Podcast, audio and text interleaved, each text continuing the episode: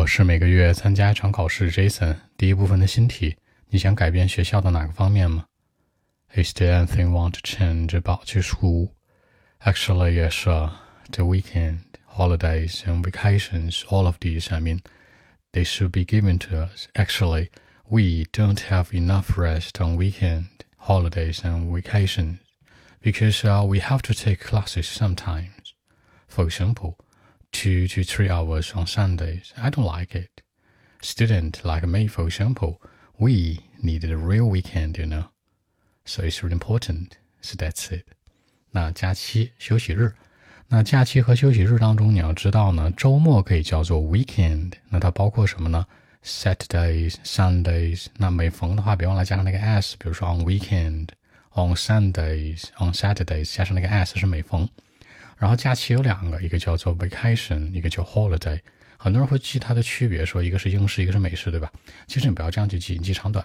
相对来说，vacation 会更长一点点，然后 holiday 能适当短一点。比如这五一、十一小长假短一点的 holiday，寒假、暑假 vacation 可能会更适合。当然，这也不用特别的较真儿，那考官都能听懂。那上课你可以说课程呢 class，可以说 curriculum，可以说 lesson，可以说 lecture，什么区别呢？class 就是课堂。那 lesson 呢是你上课的内容，curriculum 呢比它高级一些，而这个 lecture 就很厉害了。上大学之后的大课，几百人坐一起的叫 lecture，所以你可以说 take class，have class，那 have lessons 也可以说呢 sit in lecture。那真正的，真正的叫做 real，也可以叫做 indeed，还可以叫做 actual，就实际上，这次你要说的口语 actually，对吧？